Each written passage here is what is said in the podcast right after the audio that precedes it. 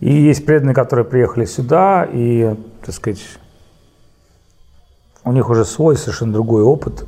И ну, как бы на самом деле, когда мы говорим о личности Гуру Дева, мы понимаем, что вряд ли его можно сравнить с вот, ну скажем так, с теми всеми личностями, которые присутствуют здесь и сейчас, ну, по одной простой причине, что, наверное, вмещал в себя все аспекты, да, как, как личностного друга, как великого вайшнавского философа, но при этом как человека, которому было не безразлично, что происходит на кухне, и который мог прийти там, показать, как правильно убирать пол, как правильно...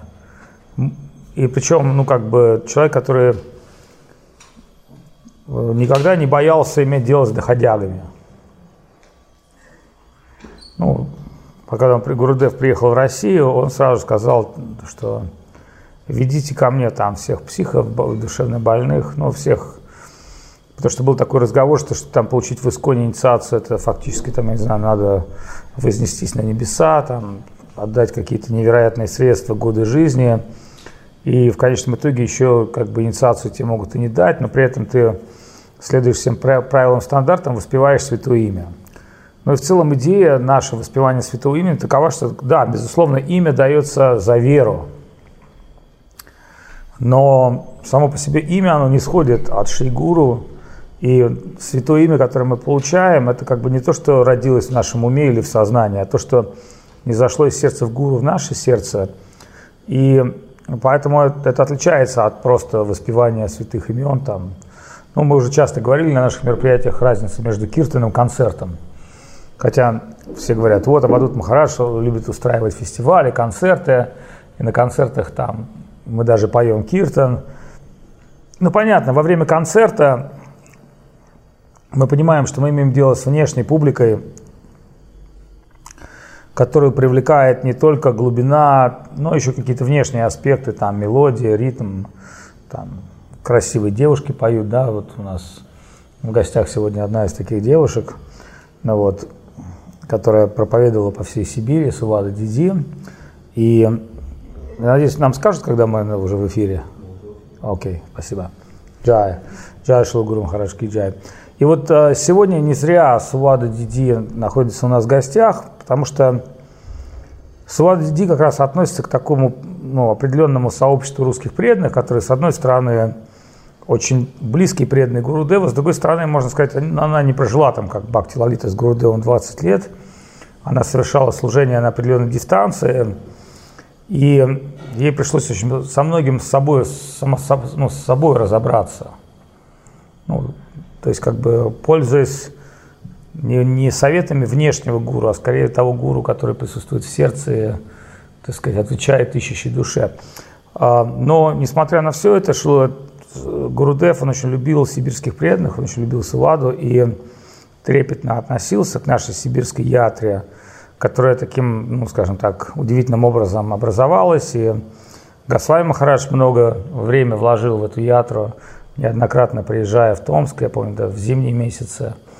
Ну вот. А, поэтому, собственно, мы можем сказать, что а, с одной стороны, ятра развивалась, так сказать, достаточно на подножных кормах, а с другой стороны, как бы в нее было влито какое-то сила, внимание, энергия, и а вот в связи с этой вопросом я бы хотел задать Субады вопросы. Ну, вот я помню, как однажды на автозаводскую пришла какая-то очень красивая, такая симпатичная женщина, явно такая очень волевая, деловая, а в таких, ну, скажем так, а, нарядах интересных, свойственных такой как бы средней русской интеллигенции. Тебе всегда нравились какие-то шляпы, такие платья. Ну, я не имею в виду, что я не имею в виду, что ты была модница, а наоборот была такой какой-то вот такой толстов, толстовского вида девушкой, ну вот, которая любила все такое натуральное, естественное, но при этом а, ты стартовала свою духовную жизнь в Исконе. Расскажи мне разницу между вот Исконом и читанием Сарасват Мадхом. Ну да, да, я, конечно, Можно была тебе микрофончик? очарована, как и все вы, Кришна концепции в Искон. Я пришла в Искон, познакомилась с преданными Искон, и около пяти лет я была там. Какой это был Искон? Томский, Московский, там, а, Новосибирский? Конечно, я познакомилась э, с Исконом в Сибири, Красноярск, Томск, и потом я уехала в Улан-Удэ, к Лакшминараяну в Ашрам. Мы жили, когда Джае было пять лет, мы жили в Ашраме, где-то полгода, делали программу по всей Сибири проповедническую. И все это время... Напомню, какие-то были лихие 90-е, да? А, Какой ну, год? Да, это был 95-й, когда я пришла Хари Кришна, в Искон. И в 2000-м я встретила преданных ШЧСМ. А, То есть до 2000 -го года у тебя был опыт путешествия по всей ну, по Сибири, Сибири да. с маленьким ребенком. А как вообще, кто за это платил? Как это все происходило? Ну, в те времена мы собирали пожертвования. Тогда я оставила Где, на рынке, работу. Там, в магазине? А, мы проповедовали на улицах, распространяли книги, и также, когда мы проводили проповеднические программы, мы собирали, мы раздавали пригласительные билеты, прося людей сделать пожертвования. Я, я сама конкретно этим занималась. И на этом люди жертвовали? Да, люди жертвовали. Ну, тогда я так скажу, что, наверное, наша многострадальная Родина переживала более глобальный даже кризис, чем сейчас. И люди вообще были потеряны. Собственно, вот ты как-то чувствовала, что это вот помогало людям, собирало, давало им надежду? Я не, не особо думала тогда о людях, я просто чувствовала огромный внутренний, ну, как бы ликование от того, что я обрела что-то такое невероятное и а, не особо, честно говоря, думала о людях. Просто я, мне нравилось делать то, что делали преданные, помогать им. И не для людей, а потому что мне просто очень это нравилось. Ну, То есть был это была руках крутая, ребенок, крутая уцеха Майя. Не смущало вообще? Нет, почему-то не смущало. Я тогда, мне было где-то 25, наверное, лет, что ли. И я оставила работу, у меня была работа, и взяла маленького своего ребенка. Ну, как маленького, 5 лет, уже не такой уж маленький. Это была Джая? Да, это была Джая, конечно. конечно, это была Джая, да. И мы уехали с ней в храм. И потом она, когда я уезжала по проповедническим программам, она жила в храме, преданные, они заботились. Вот, и, ну, это, бы, это, были, это был прекрасный опыт такого какого-то вот эм, на физическом уровне такого очень мощного как бы самоотдания всей своей энергии, такого полного погружения. И ну, шли, шло, шло, годы летели быстро, очень быстро, и в какой-то момент я тогда ощутила, мы тогда жили в Улан-Удэ, это был прекрасный ашрам под руководством очень сильного лидера в то время Лакшми Нараяна Прабу. И в какой-то момент я почувствовала, что я стала ужасно гордая. Ну, то есть я, я никогда, мне не было, никогда не было присуще чувство гордости. Но мне особо гордиться было нечем. Я выросла какой-то там глухой Сибири, в каком-то там заброшенном шахтерском поселке.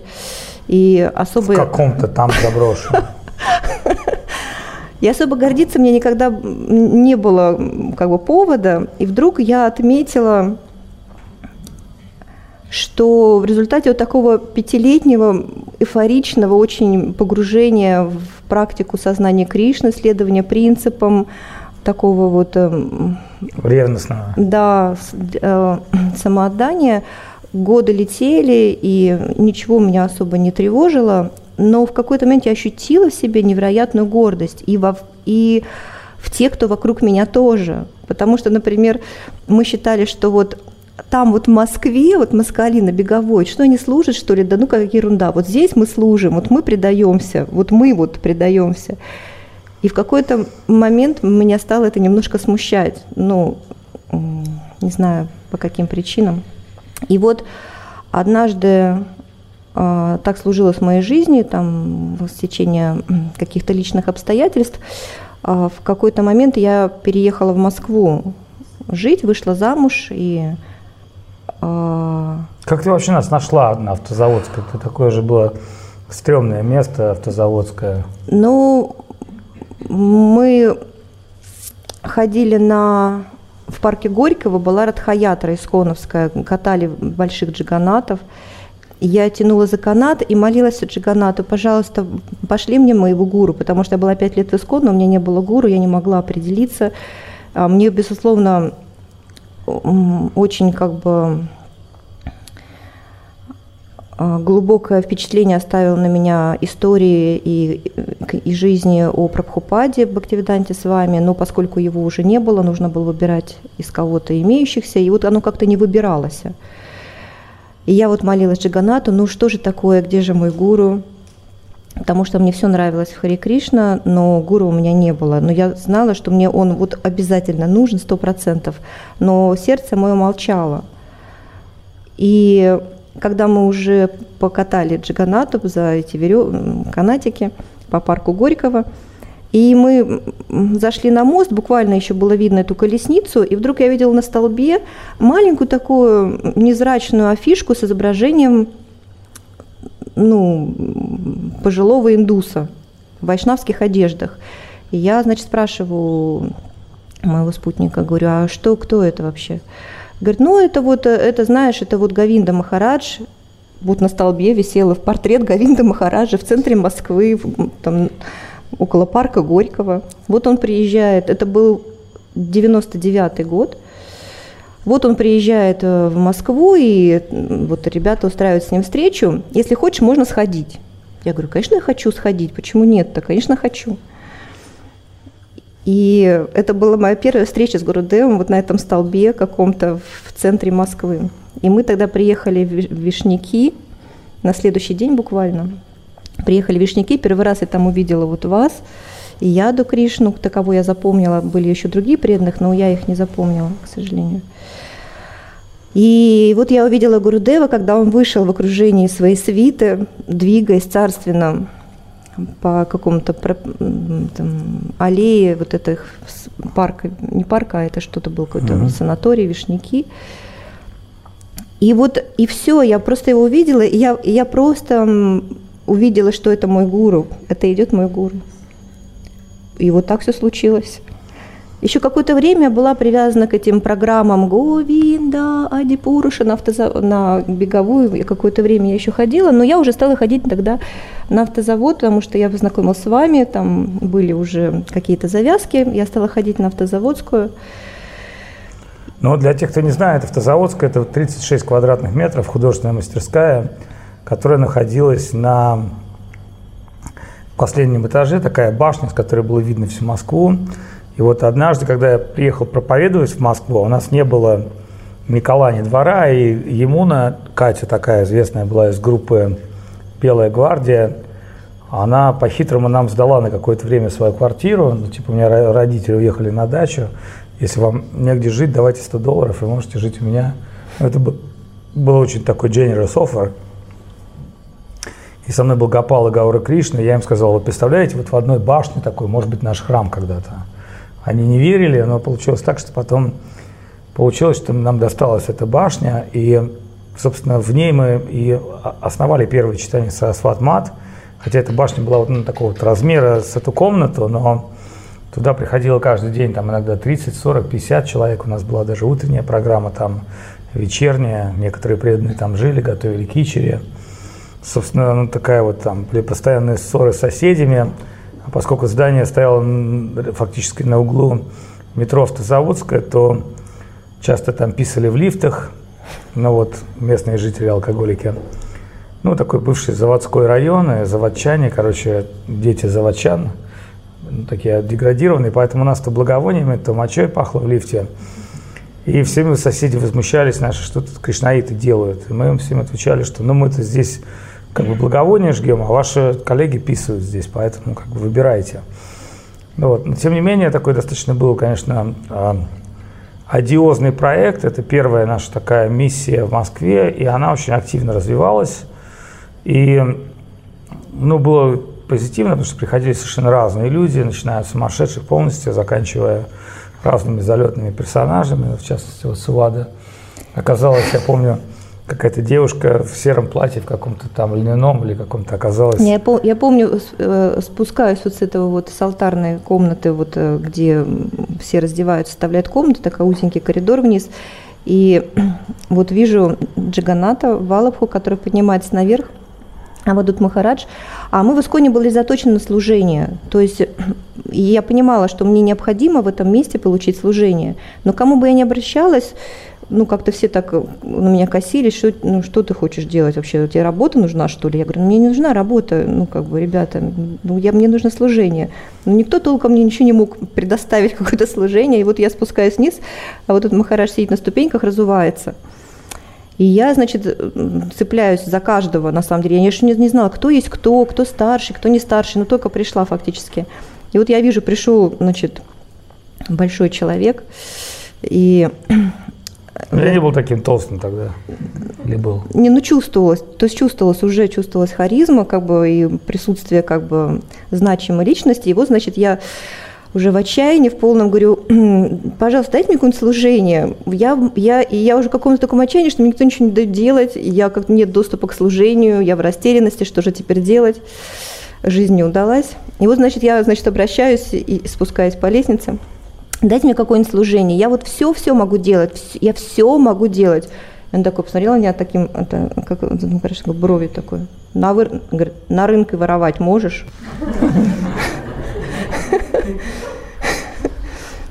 И и вот ну, это... раз ты можешь делать все, значит, можешь на рынке брать. Да, и, это, и, и это был некий момент истины, вот это вот, ну, некое отличие, некая грань, да, потому что когда мы практиковали в ИСКОН, нужно было делать все правильно, все по правилам, все строго, по канонам. И мы старались это делать, и как раз вот это вот рождало некую такую, ну, некую гордость за то, что вот я такой правильный, такой весь хороший, такой вот я предаюсь. А здесь, значит, ситуация какая? Что нужно делать то, что нужно делать. Даже, может быть, воровать на рынке. И я, конечно же, видела, что вот эти люди, которые сюда приходят, кто-то... Я бы хочу сделать ремарк. Наша программа регулярно мониторится спецслужбами. Все, что вы можете говорить, будет использовано против вас. Ну, вот, причем, может быть, это вырезано, понимаешь, да, то есть позже из передачи. Вот, поэтому сразу же оговариваюсь, мы никогда не воровали на рынках, потому что вот. И, ну, мы вообще никогда не воровали. Я объясню, почему я это задал. Потому что пришла такая девушка, ну, видно, что она уже из Искона, с таким каким-то самомнением, и она говорит, я могу делать все. Я подумал, ну, раз все, значит, на рынке можешь воровать. Ну, вот, и это, конечно, ее очень сильно смутило, с одной стороны, а с другой стороны, она правильно сейчас говорит, что, ну, мы всегда готовы делать то, что мы считаем правильным или то, что нам нравится. Но когда мы говорим о служении, но мы понимаем, что служение определяется не нами, а высшим миром. Вот, а, пожалуйста, продолжайте. Да, потому что у меня были какие-то тревожные сомнения. С одной стороны, здесь был мой гуру, но с другой стороны, те люди, которых я видела в, в, в этом месте, они как-то немножко не соответствовали тем представлениям, которые я уже наработала за пять лет о правильности там, ну, как бы, вот Брахмачари, значит, Прабу Матаджи, все такие чинные. А тут, значит, какое-то немножко какое-то разгильдяйство, кто-то ест шоколад, пьет чай черный, и даже там за углом покуривает, ну, как бы. Я, у меня какие-то такие очень были тревожные мысли, как же теперь я в этом во всем должна жить. С чего начать? Шоколад покуривать? Да. Ты решила покурить за углом, потом закусить шоколадом и запить чайком, да? И вот, и тут, значит, приезжает Шуташрава Прабу, и я задаю ему, ну, как бы очень искренне прямой вопрос, говорю, что же мне делать? Я хочу моих, моих братьев, старших, э, видеть как самыми лучшими из людей, но я вижу, что они делают, ну, не совсем, может быть, корректные, правильные вещи. А, ну, он говорит, ну, что, ну, что ты? Я говорю, ну, вот например, кто-то курит, ну, к примеру, а, а в Искон считалось, что все, это все конец, просто тебя просто из миссии как бы отправят, если ты будешь курить. То есть отлучат от церкви? Отлучат, сто процентов. Вот. И он, и он мне задал очень простой вопрос. Он говорит, ну послушай, вот у тебя маленький сын, ну, там ползал по полу. И вот представь, он вырастет, и вот он будет курить, например. Ну, так вот случится. И что ты, говорит, из-за этого меньше любить его будешь? То есть вот твоя э, любовь к нему вот такая дешевая, то есть вот, вот если он не курит, значит, ты его любишь. А если он курит, все, типа, ну конец, да, ты его типа отправишь. И вот это вот, оно, а, то есть он мне показал а, вот эту концепцию Бхактивинода Хакура, которая полностью ну, противоположна а, тогда, тогдашнему моему представлению о том, что преданные должны быть э, такими вот правильными, да, и если там что-то вдруг неправильно... не должны быть правильными?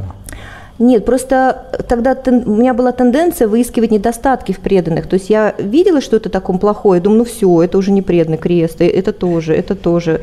Его, и, и вообще и преданных не осталось в моем окружении фактически, а ну как бы я знаю, что а, кстати, возвращаясь к шоколадкам и чаю, можно стакан чая, но безалкогольного?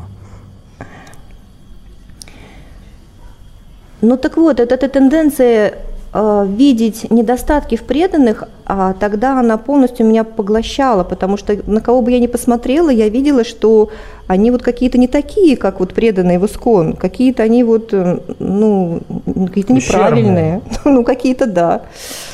Вот, и ну, на контрасте Гурудева как-то тебя не смущало? Может, Гурудев не настоящий? Может быть, эти ущербные люди все, вот им так, такой нужен Нет, меня это не смущало, потому что как-то так вот, так вот случилось, что как это такая вот вера безусловная и абсолютно как бы э, то, что то, что не подлежит никаким сомнениям, она пришла ко мне, но мне было непонятно его окружение.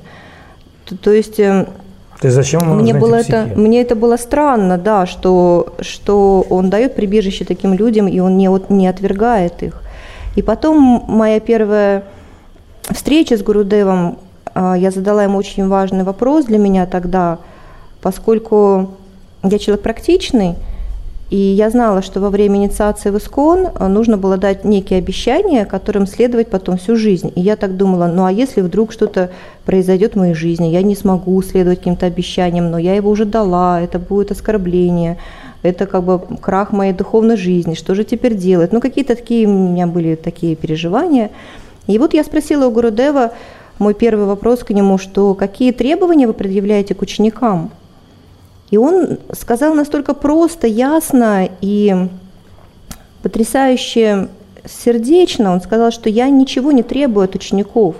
Я лишь хочу, чтобы они были терпеливыми и смиренными.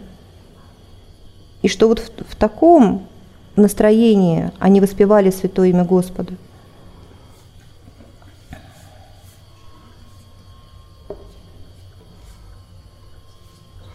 Ну хорошо, вот э, понятно, что у тебя был культурный такой шок, внутренний конфликт. Э, э, Просто потом я поняла, спустя какое-то время ко мне пришло такое понимание, что здесь Шичитание Сарасват Матхи не то чтобы разрешается какие-то э, нечистые привычки, что-то еще, нет. Но просто человек должен сам с этим работать. Никто не будет его контролировать или гнобить за то, что он чему-то не следует. Это его работа. Никто за тебя это не сделает. А в Искон получается, что каждый друг за другом следил, чтобы ты, не дай бог, ничего не нарушил. То есть за мной следят, чтобы я ничего не нарушила. Ну, как детский сад такой. Ты, ай-яй-яй, ты сюда не ходи, туда ходи. И получается, что то есть кто-то за меня делает мою работу. То есть я вроде хорошая, я вроде всему следую, но это не, моё, не моя заслуга. Это кто-то из моего окружения а, как бы присматривает за мной. А здесь получилось так, что я должна сама следовать э, всем принципам чистоты, потому что, потому что я не хочу огорчать моего Гурудева. Не потому, что кто-то следит за мной, не, кто, не, кто, не потому, что кто-то накажет меня за это, не потому, что меня за это выгонят из миссии, отлучат от дома, а потому что это нужно для моего внутреннего глубокого а, преобразования, для моей трансформации. И это моя работа, я должна сама ее делать. И каждый, на самом деле, каждый делает это для себя, для своей души и для Гурудева. Если у кого-то что-то еще не получается, но мы не, мы не показываем на него пальцы, не ставим в круг, не говорим, фу, какой ты плохой. Мы знаем, что человек работает, что он страдает от этого, что он сам переживает за свои какие-то несовершенства, но он работает с этим, потому что каждый хочет быть лучше для Гурудева. Ну хорошо, вот э, это такие твои реализации, но у тебя же были какие-то поездки в Индию, какие-то встречи с Гурудевом в Петербурге, там, в Индии. Что тебе вообще запомнилось? Вот каким ты его помнишь?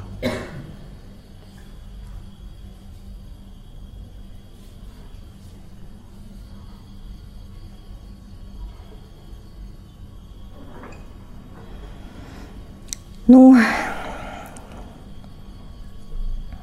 конечно, это немножко нелепо говорить на камеру какие-то глубокие внутренние переживания, но я говорю не на камеру, я говорю для моих друзей, потому что многих я знаю многие-многие годы, это моя семья, и ну, я не боюсь казаться какой-то это Чересчур сентиментальный? Да, слишком...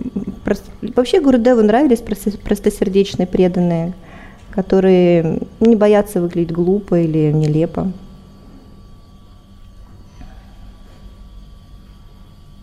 Ну и каким ты его запомнила?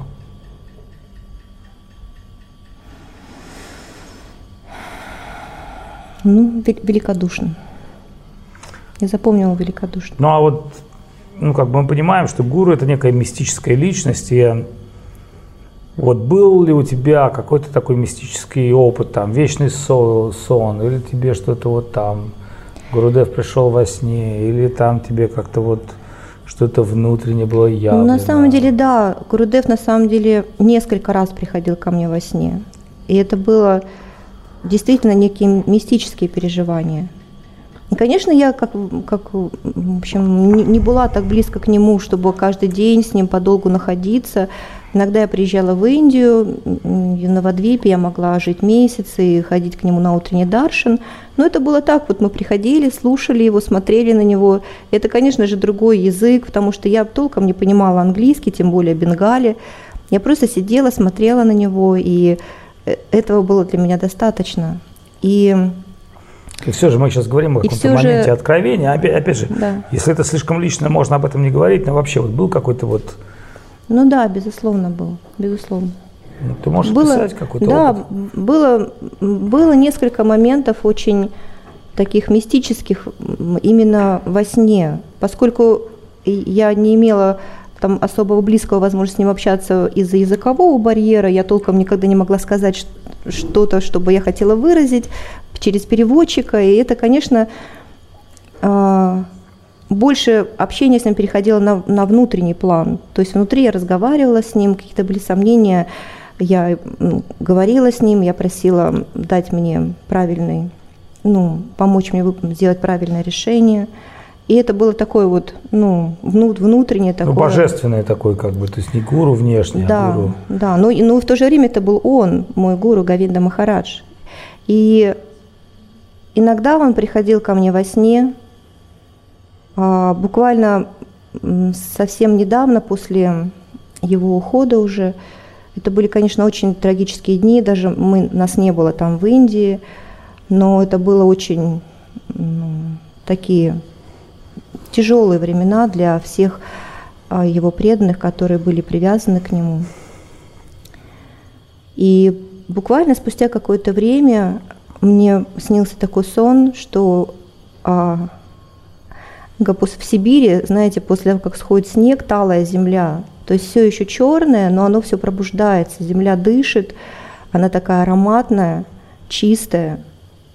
И вот эта вот, ну, такая вот чистая, черная, такая парящая земля, я прям чувствовала ее запах, ее вот эту свежесть, такую весеннюю перед, ну, как перед, перед пробуждением.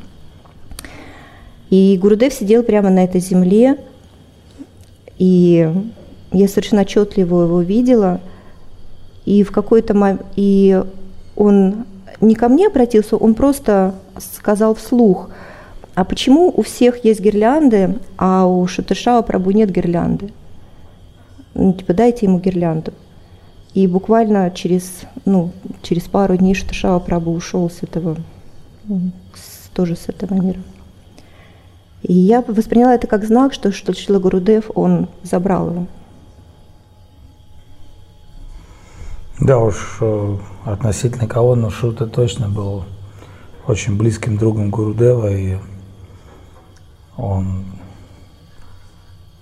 получил посвящение у Шила Прабхупады, но только в Гурудеве он нашел того близкого друга, духовного учителя, потому что, ну, как бы понятно, что Шила Гурудев был очень неординарной личностью для тех, кто был связан с Шилой Прабхупадой. Шила Гурудев являлся фактически олицетворением второго Прабхупады, в том смысле, что это был возвышенный вайшнав, которому ну, люди же всегда что-то познают в сравнении, поэтому, видя удивительные качества Гурудева, наверное, эти преданные последователи Шилы Прабхупады, они видели как некий такой поток, который шел через него. Поэтому я не сомневаюсь в том, что Вайшнава Махараджа Шуташава Прабhu, он где-то находится рядом с Гурудевом, в каком-то другом мире, может быть, улыбается сейчас,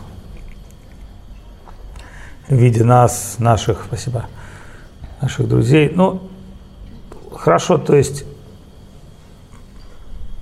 давай сейчас, ну, как бы все по порядку. Вот все хорошо, ты была в Индии, ты познакомилась с миссией, ну вот очень много же людей, которые, в принципе, никто не заставлял их ничего делать. Ну вообще мы не заставляем людей что-то делать. Они, так сказать, ну, выбирали такое положение, ну вот такого добра, добровольного прихожанина, вот могу прийти, могу не прийти, так сказать, у меня есть вот моя жизнь, вот есть духовная жизнь. Почему ты решила пожертвовать свое жилье, свою семью и, в принципе, организовать в своем доме ашам и пригласить туда других людей, главное, для постоянного проживания. Ведь очень многие люди, в особенности у нас в стране, они мечтают о какой-то собственной уютной берлоге, там, где все хорошо, и вряд ли кто-то вот пригласил бы к себе в дом людей, может быть, даже незнакомых. Почему, почему ты вообще к этому пришла? Но ну, это Требовал ли от тебя это Гурудев, или как, что это твое эго, твои амбиции, или твоя внутренняя потребность? Да, может быть, это в ряду с течением моих кармических обстоятельств я родилась в России, в, в сибирской глубинке, и как, как уже упомянула Вадут Махарадж вчера, что русскому человеку нужен барин. А, то есть ему нужно как бы кому-то предаться. То есть у меня с самого детства, насколько я себя помню, была потребность отдать себя кому-то. Ну и, конечно же, поскольку я девочка, я думала, ну это должен быть какой-то парень, наверное, вот мужчина. Но жизнь ставила на такие обстоятельства, что я разочаровывалась в мужчинах, которым я хотела искренне отдать себя полностью, сто процентов. Ты же в Балаванте ты разочаровалась? Ну, просто Балаванта я уже встретилась после того, как я отдала себя Гурудеву. А, окей. Да. Это меняет многое. Вот, и... То есть Балавант, он как соратник, у нас есть же Кришна да, Канта Мунин, соратник, да. то есть он как боевой товарищ, как Ленин и Дзержинский. И вот э, уже обретя эту связь с сознанием Кришны, э, я тогда в то время интересовалась философией, читала книжки, наши книжки, сконовские книги, перечитала все, что могла, слушала лекции. И в какой-то момент я нашла ответ, что а, сколько бы ты ни хотел себя отдавать в этом мире а, кому-то из этого мира, это невозможно, поскольку этот, это такое же живое существо, как ты, такое же несовершенное, такое же обусловленное недостатками. И такое живое существо, оно в целом не приспособлено, чтобы принять тебя всю, поскольку только Кришна может принять нас полностью, потому что Но... он как черная дыра. А вот если его качество отвечает да, взаимностью своим преданным. Да, и даже если человек бы и хотел бы принять тебя, весь твой потенциал вот этого самоотдания, его бы просто разорвало, потому что это не для него предназначено.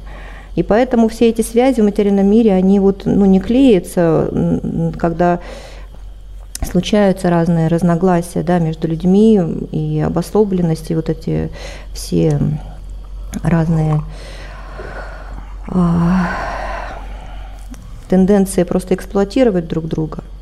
Ну так вот и интересный момент, да, что вот некоторые а, люди, которые практикуют, пытаются практиковать сознание Кришны, приходят в общество преданных, иногда потом возгласы такие возникают. Меня использовали здесь. Так вот, я хотела быть использованной преданными. Я хотела этого. И это хорошо, что преданные используют нас, потому что преданные используют нас не для себя, они используют нас для служения высшему. Они берут нас и преподносят нас высшему. И поэтому я очень хотела быть используемой преданной. Ну, подожди, но для того, чтобы вообще как бы понимать вот те вещи, которые ты говоришь, нужно иметь какую-то внутреннюю глубокую потребность и понимание, что есть высшее. Ну вот я почему сегодня, скажем, сказал, вот после Госвами Махараджа должна говорить Бхакти Лалита. Ну, как бы я вроде бы по там, титулу старше ее, я Ачарья, но я прекрасно понимаю, что Бхакти Лалита, она вообще полностью отдала Гурудеву свою жизнь, свою юность, свои лучшие годы. Она не вышла замуж, она не поехала жить на Запад, хотя она из образованной, состоятельной семьи.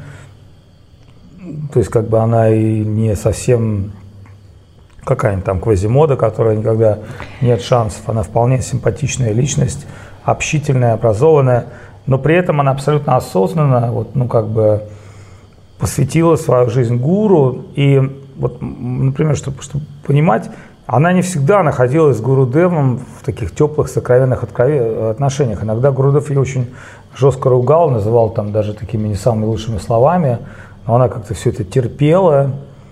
Ну вот, ну потому что, может быть, она как такие западные люди немного тупила в каких-то индийских вопросах. Ну вот, то есть я не могу сказать, что ее жизнь такая была посыпана сахаром, скорее всего ее жизнь, она так заставила ее, плюс она еще общалась с Емуной, которая была полностью противоположностью.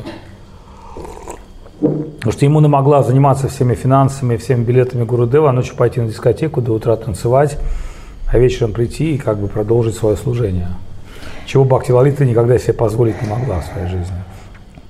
Но вот для меня духовная жизнь, она текла параллельно с моей материальной жизнью, поскольку я, уже будучи в сознании Кришны, вышла замуж, родила детей, у меня был бизнес, я зарабатывала деньги – но это было нечто, ну, каким-то таким параллельным потоком, который был в моей жизни как некая некая вот а, а, а, это, антураж, антураж моей, моего внутреннего пути к Гурудеву.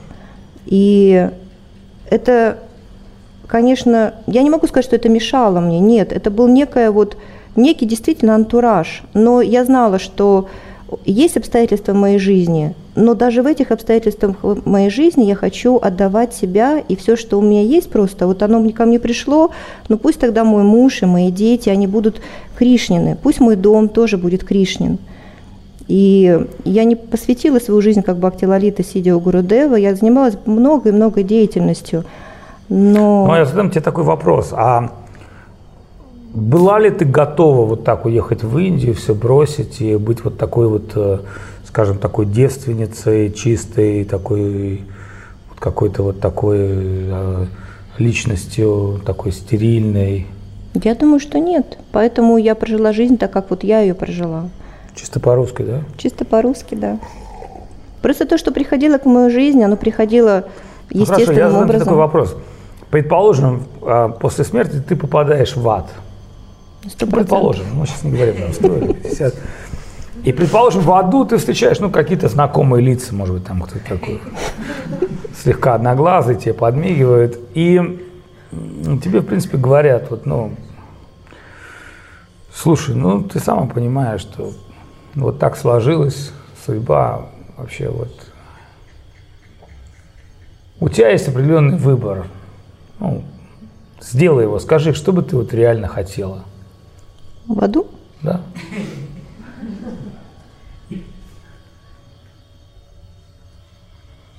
Ну, там я могу тебе дать три ответа на это самое, на подсказку. Первое, отстрадать как можно быстрее и вернуться в духовную жизнь. Третье, организуйте мне тут комнатку с портретом Гурудева и преданных. Я буду здесь проводить программу. Ну вот, ну там, ну и четвертое, например, ну вот хочу просто так, чтобы вот этот ад пронесся секунду, я все забыл и оказалось уже где-то в другом месте? Ну, на самом деле, я достаточно строго к себе отношусь. Я думаю, что если я что-то заслужила, я должна отстрадать по полной катушке, чтобы не повадно было. Но я, что бы я хотела, действительно, я бы хотела помнить о преданных, помнить о Кришне, о Гурудеве. Я бы хотела, чтобы Гурудев по-прежнему был со мной в моем сердце, как сейчас, чтобы, чтобы я была связана с ним навечно. Как бы в ад не страшно, страшно забыть о том сокровенном духовном, потому что ведь мы можем родиться в следующей жизни совершенно от морозя. Ну вот, то есть я вот э, даже когда вижу некоторых преданных здесь, вот они ходят там, ходят там, а потом вдруг там ты видишь его там без шики, девушке уже его не нравится Хари Кришна, и, и он же, ты уже не, его надо не по духовному имени называть, а по кармическому. Для меня это вообще ужасно страшно. Я думаю, какой-то человек совершил оскорбление, чтобы вот так вот просто потерять всякие вкусы, всякую милость. Причем, ну, как бы не где-то там, не уехав куда-то, а вот вроде бы как бы он приходит даже, может и приходить, и ты смотришь на него, с ним общаешься, но ты понимаешь, что там внутри ты не можешь с ним говорить о Кришне.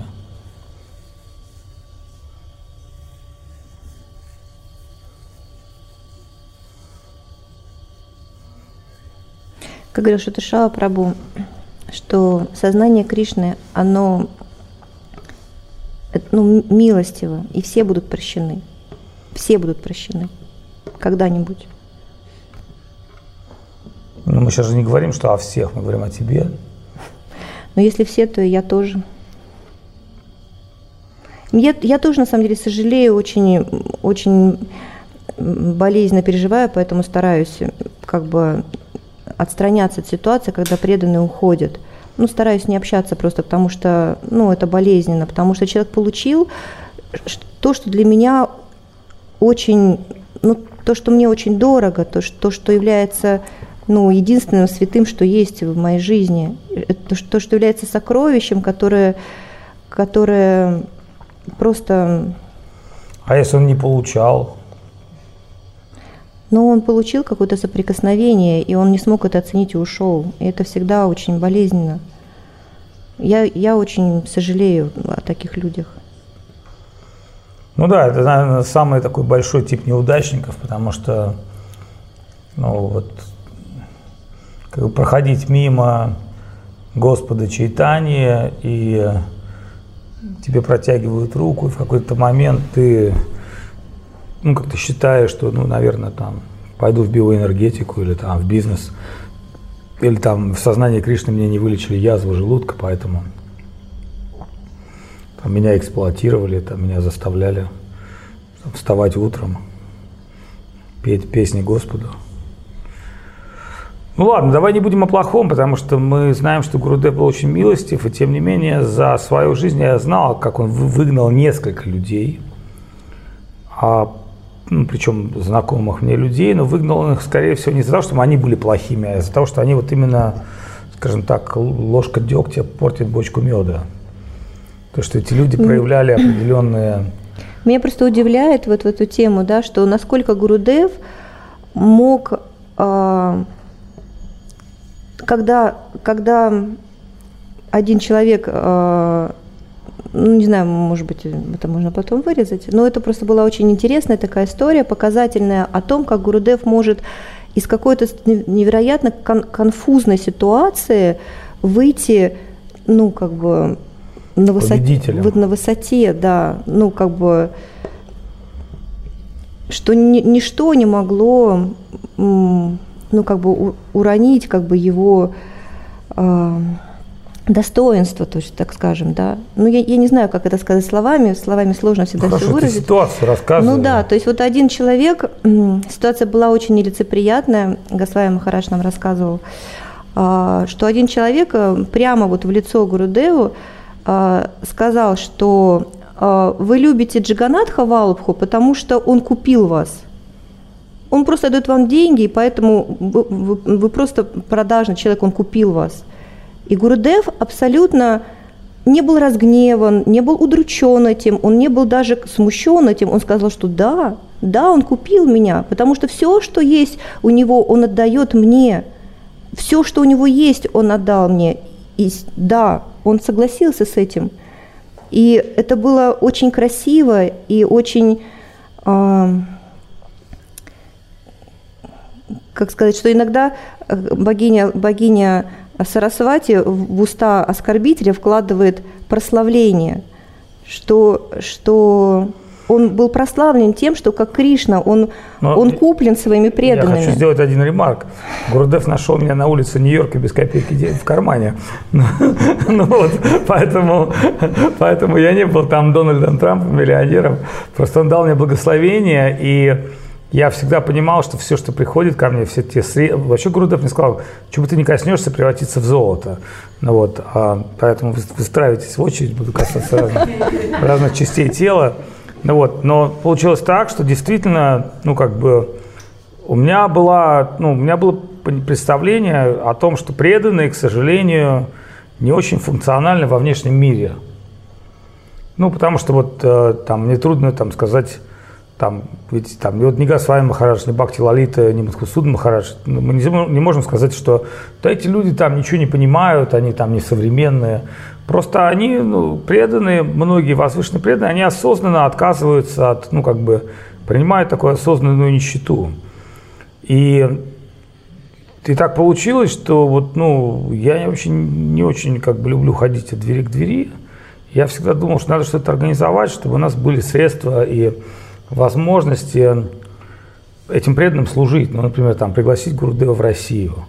И, конечно, может быть, кому-то был, кто-то был недоволен, не знаю, кто это был, что это был за человек, который высказал эту Гурудеву. Если не подскажешь, кто это? Ну, это, не, ну... это Уджвал, которого потом он отправил. А, Это были те старые времена, когда еще все... а да. Кстати, интересный такой момент. Да не важно. Э, Нет, такой момент я помню, потому что когда он приехал к нам, это- я понял, что это человек, да, Грудев его отправил, слил. На самом деле, э, э, я считаю, что в нем, в его сердце была зависть. Ну, так это же очевидно, конечно. И была зависть, потому что он приехал в миссию, я ему дал прибежище, еду, ну, то есть вот буквально с улицы он пришел, и на следующий день ему там, а, окей, оставайся, живи, там, туда-сюда. Плюс он еще был таким очень упертым человеком, «Ну, я хочу это делать, я хочу то делать. Такой достаточно странный персонаж, но в итоге, да, в итоге как бы Гурудев отправил его. Да, вот это был достаточно завистливый человек, но хотя уж кто-кто, то он должен был, он же видел сам, что все, что мы делаем, это некая попытка создать какое-то вот гнездо, даже в нем, у него было место в этом гнезде. Ладно, мы немного сейчас зашли уже в частность, в частные детали. Я бы хотел вот э, закончить сегодняшний такой бродкаст. Я на самом деле днем рассказывал о уходе Гурудева, какие-то говорил сокровенные вещи, которые, наверное, особо... Я вообще на самом деле все это написал в одном письме. После ухода Гурудева оно было опубликовано и разошлось по всей нашей миссии с переводом на английский и другие языки, потому что это было очень подробное письмо, которое описывало сам уход Гурудева и все, что происходило. И вообще, как бы, многие тайны, они по-прежнему находятся с нами, потому что ну, мы не разглашали какие-то вещи, которые говорил нам Гурудев сокровенно для, может быть, нашей миссии, ну, в силу разных обстоятельств. Тем не менее, вот уход Гурудева, как на тебя это повлияло?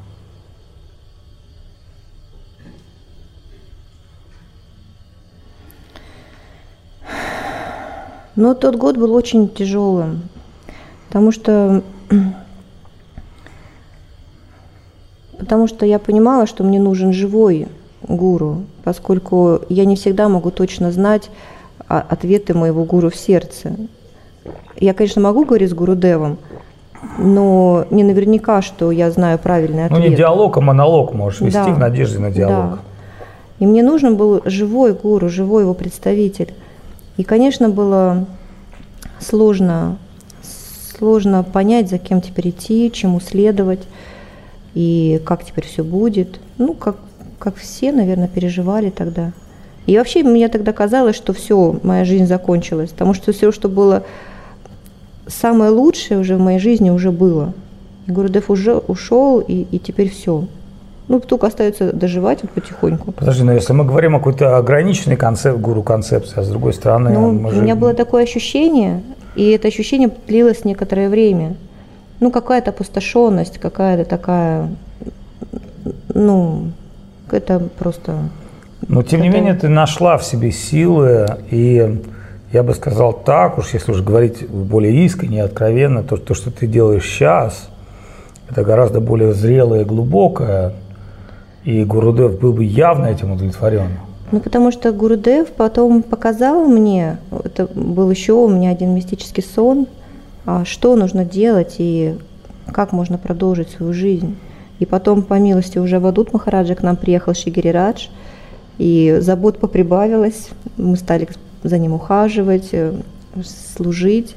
И у меня еще такое тогда переживание было, потому что когда мы жили на квартире, и когда приходили ко мне преданные, ну, как это, наверное, принято говорить, на Махата, а, то я всегда смущалась что-то просить кого-то делать, потому что это моя квартира, там что-то помыть или что, я всегда старалась сама навести порядок там. И, ну, в общем, получалось так, что преданные, которые приходили, Ну, гости были. они были гости, я не могла предоставить им какое-то служение, я не считала, что вот это, ну, как бы я всегда боялась как раз вот этого, я боялась эксплуатировать преданных. Я думала, ну, это же мой, мой- моя квартира, что тут, в общем, надо Так, все да. А когда у нас появилось место, этот дом, и приехал Гирирадж, и я понимала, что сама я не могу управиться этим хозяйством. Четыре этажа, там 450 квадратных метров, сад, за которым нужно ухаживать. Я понимала, что я просто физически не могу все это помыть и приготовить к приходу преданных. И я понимала, что мне нужна помощь. То есть Гурудев так устроил, что вот эта моя маленькая семья, в которой мы жили, она... то есть я впустила в нее преданных вот с этого самого момента. То есть я перестала бояться использовать преданных, потому что я использовала их не для себя. Я помню, я копаю на огороде, там сажу эти цветочки кверху задницы и думаю, ну а вот если придут вот преданные и будут они что-то здесь делать, будет это вот служением для Гирираджа? И ко мне пришло такое внутреннее осознание, что даже если я тут что-то делаю, это, это также является служением Гирираджу. И вот это глобально расширило границы моей семьи. То есть ко я впустила в свою семью преданных, они стали действительно членами моей семьи. Я перестала бояться использовать их, я не боюсь этого слова, поскольку я использую не для себя их. Они так же, как и я, а, служат божеству, служат храму, служат миссии Гурудева. И я понимаю, что это мое служение, и они помогают мне. И я за это очень благодарна им. И за это я готова терпеть многие неудобства, разные характеры, потому что все это, когда в семье, все это как-то... э, На самом деле для меня вот жизнь в общении – это духовная практика. Потому что именно живя в общении, в семье преданных, и ты практикуешь вот эти вот главные принципы вайшнавизма, терпение и смирение. Потому что когда ты живешь в своей вот семейке, там вот у тебя там мама или муж, там детки, это все равно вот это кровное родство, оно не дает тебе Ну, возможности, такая жизнь. да, оно не дает тебе возможности распахнуть свое сердце и принять туда, как бы войти в семью Гурудева и принять семью Гурудева, вот, ну, в стать членом этой семьи. Окей, такой вот последний момент. Вот если бы у тебя сейчас была возможность увидеть Гурудева и сказать ему несколько слов, что бы ты ему сказала? Вот буквально одна минута. Предположим, он слышит нашу передачу, и у тебя есть возможность ему непо- непосредственно напрямую обратиться.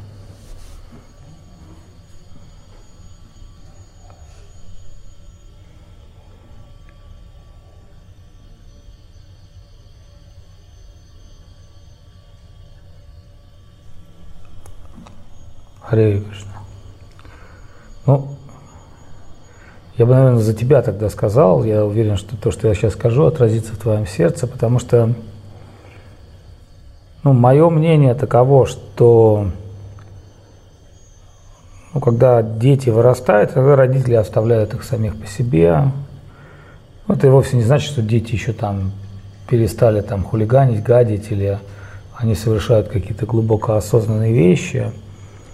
Но вот я бы попросил Гурудева, чтобы он дал нам вот эту возможность, несмотря на все наши несовершенства, продолжить наши попытки служения и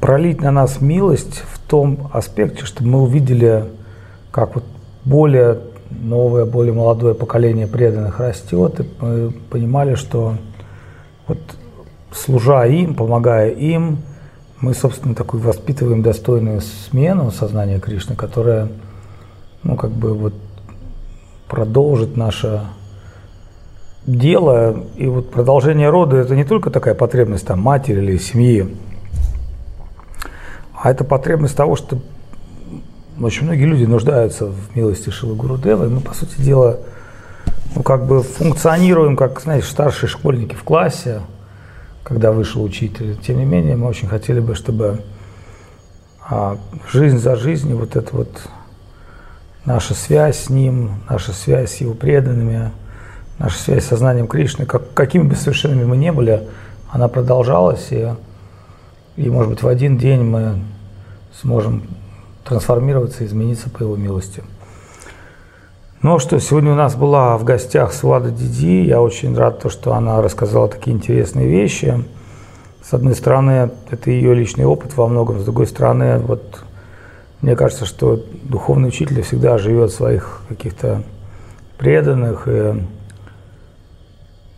я всегда удивляюсь ее энтузиазму, ее желанию что-то делать, ее мудрости, ее способности задействовать других. Собственно, в вайшнавизме всегда были женщины-лидеры, и вайшнавизм не являлся исключительно, так сказать, там, патриархической религией. Было много женщин-лидеров, и мы очень рады, что в нашей миссии Шил Гурудев говорил, что женщины играют глобальную роль. Мы видим Бхакти Лалита, Вишака, Кумкум, там, Сувада, Диди Харидаси. Здесь у нас много наших сестер. Пуланана. Пуланана, да, наше сокровище. Вот, поэтому по всему миру мы видим, что как бы Гурудев, он ну, такой, воспитал целое поколение а, личности, которые продолжаются, в нем продолжается, в них продолжается его такая забота о миссии. Ну что, на этом мы сегодня закончим а,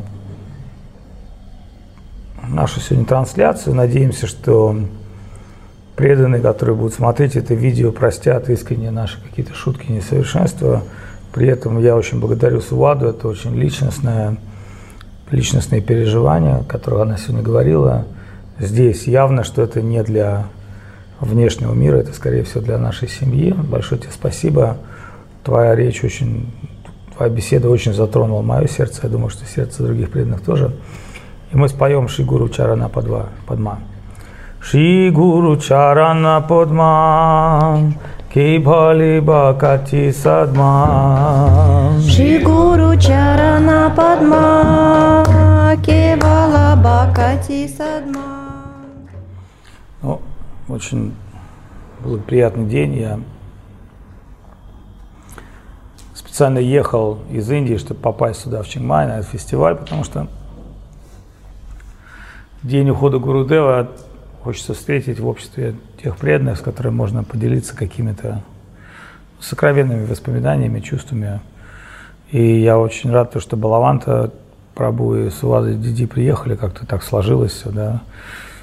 И Гурудев явно их привез, потому что у них была какая-то вообще совершенно безумная идея по поводу детокс похудального тура. В итоге, в итоге все это приезд закончилось тем, что они отмечают день здесь ухода Гурудева еще потянется несколько преданных, которых мы очень любим, Джаган Мата и другие. Вот. А, ну и вообще как бы такой праздник, он на самом деле очень домашний, семейный, глубокий. Я знаю, что через... А, ну, может, у нас нет так много книг Гурудева, как книг Шидхара Махараджа, хотя книги есть очень хорошие, надеюсь, преданные их могут читать. На самом деле, если говорить уже о Гурудеве как духовной личности, то он не до конца раскрыт, потому что если мы, так сказать, работали над архивом Шидхара Махараджа достаточно плотно, то с архивом Гурудева мы тоже работали, но стоит, так сказать, как бы к этому серьезнее отнестись и Просто вопрос, кто этим занялся бы. Вот. Интересный такой момент, что была такая книжка одна Гурудева «Религия сердца». Ее написал Сиданти Махарадж. Ну, те, кто знали Сиданти Махараджа в жизни, знают, что он ну, знанием Сиданты, как Госвами Махарадж, не отличался. Но он был невероятно искренним человеком невероятно сердечным. Он всегда там путал шлоки, плохо произносил, но ему было тяжело. Он такой вообще был похож на Фореста Гампа. Если посмотрите фильм «Форест Гамп», он такой вот был Форест Гамп, такой искренний совершенно такой вот человек. И он, я помню, мы с ним путешествовали в России, проповедовали в Мурманске, там на оленях ездили, в общем, такой невероятно был сумасшедший тур. Сразу же после принятия нами саньяса, мы с ним в одно и то же время приняли саньяса, поехали проповедовать в Россию, да, дошли до Северного Ледовитого океана. Вот. Ну, тоже это отдельная была смешная история.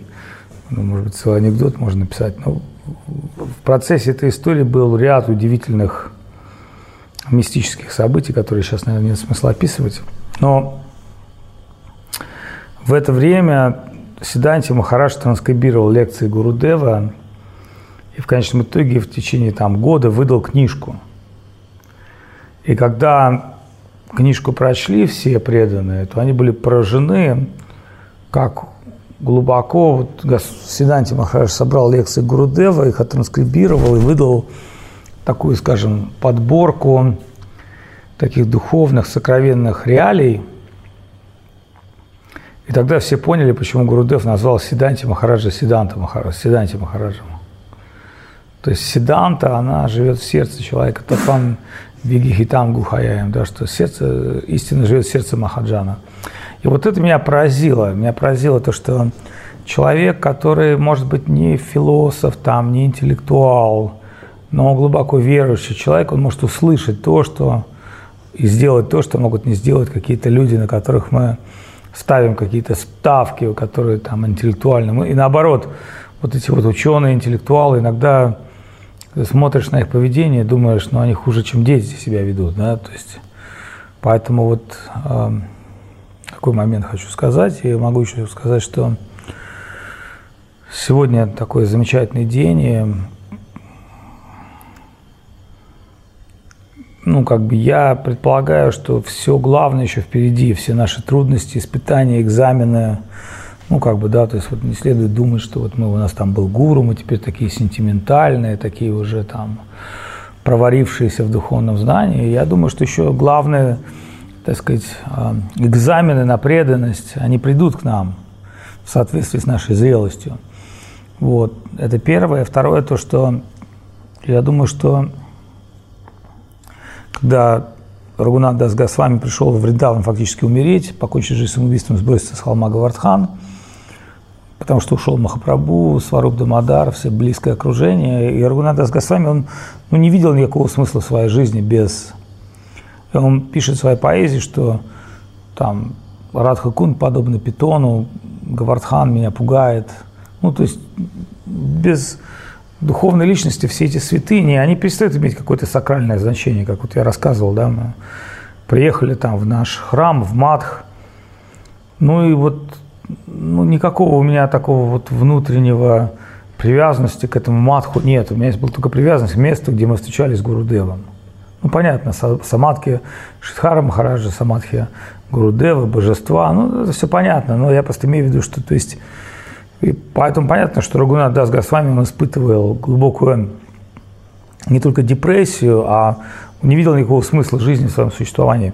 Но интересный такой момент, что во Вриндаване он встречает Рупу Санатану, и через их общение, через их катху он понимает, что Махапрабху не ушел из этого мира, что Махапрабху живет в Харикатхе, Махапрабху живет в их сердцах, не просто живет, а что это пульсирующий поток истины – и тогда Дас Госвами стал одним из них. И как бы через него тоже пошел поток, потому что, например, если мы прочитаем книги Рагунат Даса Госвами, то мы увидим, что он был самым отреченным человеком, но он самый большой духовный юморист.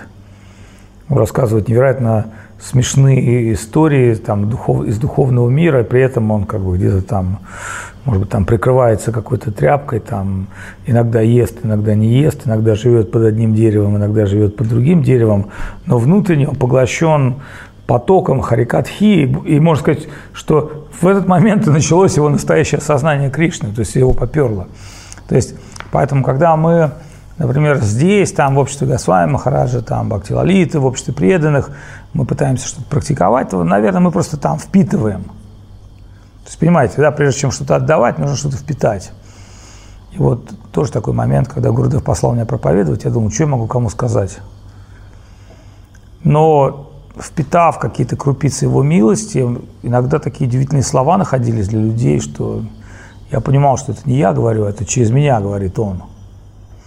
Вот, поэтому в этой связи я тоже видел Гурдев, он пришел ко мне во сне, кстати, здесь в Читмае, может быть, год назад, я несколько лет его не видел. И я ему что-то пытался объяснить, ну, почему все делаем не так, неправильно и вообще.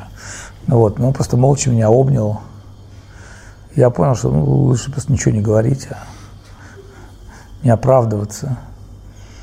Потому что он не пришел меня судить, он пришел меня поддержать в какой-то момент.